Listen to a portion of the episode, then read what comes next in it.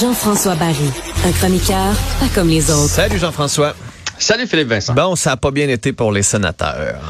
Hier, avec Mario Dumont, j'ai dit on devrait se rallier aux sénateurs. Les sénateurs, il y a sûrement des fans des sénateurs qui nous écoutent ici à Cube et les sénateurs euh, étaient pas si loin du Canadien au classement il y a un certain temps et sont allés d'une poussée extraordinaire pour forcer leur DG à faire des transactions, à la date limite des transactions, si bien qu'hier, avant le match, se retrouvait à trois points d'une place en série. Ils avaient gagné 12 de leurs 15 derniers matchs. Et là-dessus, il y avait aussi une défaite en prolongation. Donc, des, points dans 13 des 15 derniers matchs. Jouait contre Chicago. Alors, j'ai dit à Mario, écoute, Mario, s'il gagne le match de ce soir contre les pauvres Hawks de Chicago, se retrouve à un point d'une place en série. Beding, Bedang sont allés perdre 5 à 0 à Chicago. Écoute, j'ai regardé le début du match. C'était 15-4 les lancés en faveur des sénateurs. C'était 2-0 pour les Blackhawks. Eh boy! Ouais, fait que c'est une défaite qui fait quand même mal, surtout que les, les sénateurs euh, sont derrière les sabres et les pingouins, donc pour une place en série. Fait que on va continuer de les suivre, mais mettons que c'est pas le scénario de rêve pour les sénateurs, parce que tu joues contre une équipe si faible, tu devrais aller chercher des points. Bon, c'est pas ce qui est arrivé, ça prouve la parité quand même dans la Ligue nationale de hockey. Ouais, puis dans l'Ouest, Connor McDavid qui continue de continuer de continuer d'exceller. D'être bon. Écoute, il vient de battre son propre record, donc euh, une saison de 123 points. C'est la première fois qu'il atteint ce chiffre-là à son 65e match. Hier, joué contre les Sabres de Buffalo, a été encore une fois étincelant dans une victoire euh, de 3-2. Fait que là, il reste 17 parties à Connor McDavid, donc pourrait atteindre les 150 points. Et saison de 150 points, il y a le mieux Gretzky qui ont fait ça. Là. Hmm. Et c'était à l'époque où les gardiens n'avaient pas les techniques d'aujourd'hui, où on n'avait pas les systèmes de jeu d'aujourd'hui, les reprises euh, vidéo pour être capable de, de museler l'équipe adverse. Ben et tout ça, ils se marquaient, c'était des games de 8-6 là, souvent. Là, ils se marquaient énormément de buts. Fait que être capable de le faire à l'époque actuelle, c'est tout un exploit hmm. de Connor McDavid. Il est juste trop fort. Présentement, il est trop, il est trop fort pour la Ligue, ça n'a pas de sens. Un autre qui est un puissant. Autre qui est assez fort, ouais.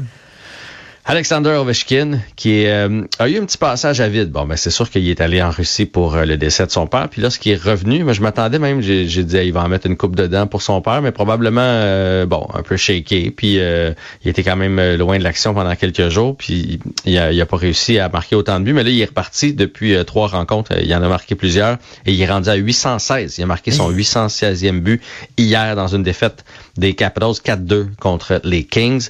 Ça l'amène à 76 buts du record de Wayne Gretzky. On sait qu'il reste encore deux ans à jouer logiquement son contrat, Alexander Ovechkin. Je pense qu'il va le battre. Il pourrait être le premier à se rendre à 900 buts dans la Ligue nationale de hockey. Fait que c'est une course qu'on va suivre du côté de Washington parce que l'équipe, elle, est en train de glisser. On a fait des transactions, on a été euh, vendeur. D'ailleurs, Orlov, qu'on a envoyé à Boston, fait partie des joueurs de la semaine. Fait que lui, euh, c'est ça, les Capitals s'en vont euh, vers les bas-fonds. Mais on va suivre la course pour Alexander Ovechkin du côté de Washington. Bon, puis on joue ce soir contre les Hurricanes. Et que ça sera pas facile. les Hurricanes, c'est... ben, hey, non, mais tu ris, mais pour vrai, ben. pendant un bout de temps, on disait qu'on avait plus de chance d'être dans le boulier. Mais là, on est la sixième pire équipe. les, cinq premières ont beaucoup de chance quand même dans le boulier. Et le Canadien, ça sera pas facile. Les Hurricanes ce soir, mais après ça, les Rangers qui sont dans les premières équipes au classement, les Devils dans les premières équipes au classement et l'Avalanche du, Colorado, champion de la Coupe Stanley, c'est ce qui nous attend dans la prochaine semaine. Et on va sur la route ou ils viennent chez nous? C'est tout à maison. Ah, ça, c'est la bonne nouvelle pour les gens qui vont aller voir des matchs. Ils vont voir de bonnes équipes de l'autre côté pour l'adversaire. Mais bref, ça pourrait être quatre défaites pour le Canadien. Ce soir, les Hurricanes, c'est 41 victoires, 12 défaites euh, et 8 défaites en prolongation. Ils jouent pour 750. Ça veut dire que 3 sur 4 les gagnent. Viennent de traverser le Lightning de Tampa Bay 6-0 et les Coyotes de l'Arizona 6 à 1. Euh, 7 victoires, 3 défaites à leurs 10 euh, derniers matchs. Et un autre qui va bien du côté de la Caroline, c'est notre ami KK qui ben, C'est ce que j'allais te demander record personnel à son dernier. C'est drôle parce que la, la, je sais pas si tu te souviens quand le Canadien est allé en Caroline, je te disais qu'il y avait une saison coup-ci, coup Ouais, ouais, c'est ça. La dernière fois qu'on s'est parlé, c'était ben.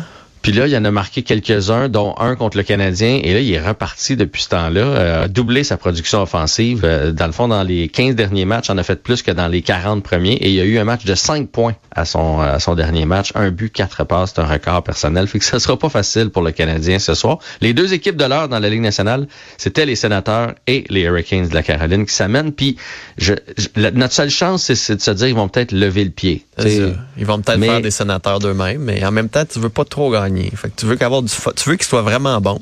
Tu veux un mhm. beau match qu'on perd mhm. comme 5-4. Ah, ça, ça serait extraordinaire. Mais j'ai l'impression que ça arrivera pas. Puis ils vont pas non plus nous prendre à la légère parce qu'il y a une petite rivalité avec En le Canadien. Là. On est allé chercher, on a fait une offre hostile à Sébastien Ao. Ils sont Ils ont fait la même chose à Kotkaniemi. Il y a un petit côté, il y a une petite mini rivalité entre les deux. Fait que je pense qu'ils vont partir avec le deux points ce soir. On va quand même surveiller ça aujourd'hui. Surtout qu'il y a énormément de blessés encore une fois du côté du Canadien. Hmm, si notre infirmerie jouait, on gagnerait la coupe. Euh, on, serait, on serait quand même meilleur. on, serait fort. on ferait quasiment Novak Djokovic qui euh, pourra pas aller à Indian Wells parce qu'il est pas vacciné. Je, je, je pensais qu'on, je ne pensais plus qu'on avait encore ces restrictions-là au tennis. Exact. Le tournoi d'Indian Wells, qui est un beau tournoi, c'est pas, c'est probablement le tournoi Master 1000 le plus prestigieux. Tu sais, si on enlève les tournois du Grand Chelem, là. Euh, les joueurs veulent jouer à ce tournoi-là. Ça se passe en Californie. Et euh, moi aussi, j'ai été surpris de savoir qu'on on refusait encore l'accès au territoire américain si on n'était pas vacciné. Donc, il a fait sa demande pour jouer. Ça a été refusé. Alors, euh, cette fois-là, il n'a pas fait comme en Australie. Là, il s'est retiré du tournoi avant. Il n'a pas fait le tirage. Souviens-toi, en Australie, il était même sur le tableau principal, euh, puis tout ça. Là, c'est tout simplement retiré. Mais je pense, pour vrai, je pensais plus qu'on était là, là, avec la COVID. Euh, à la limite, qui porte un masque en, en tout temps, à part pour jouer, je veux dire, quand même assez tout seul sur le terrain. Là, puis j'ai, autant tu sais que je l'aime pas, euh, Oh, oh, ouais. Djokovic, je trouve que là, on fait du zèle un peu de l'empêcher, de l'empêcher de jouer à Indian Wells. Mais il, Euh, il pouvait jouer à New York, non? Il a pas, il a pas fait, euh, je Euh, sais pas, je, je pose la question de... Non, New York, c'est prochainement. Là. Ok, ça, c'est cet été. Puis l'année passée, il a pas joué. Non, l'année passée, ça, il avait pas joué, c'est sûr. Non, mais là, il a fait tous les tournois. Il était en Australie au début Ouais, de l'année, il l'a gagné. Ouais, et d'ailleurs, il y a un très très bon début de saison, Djokovic.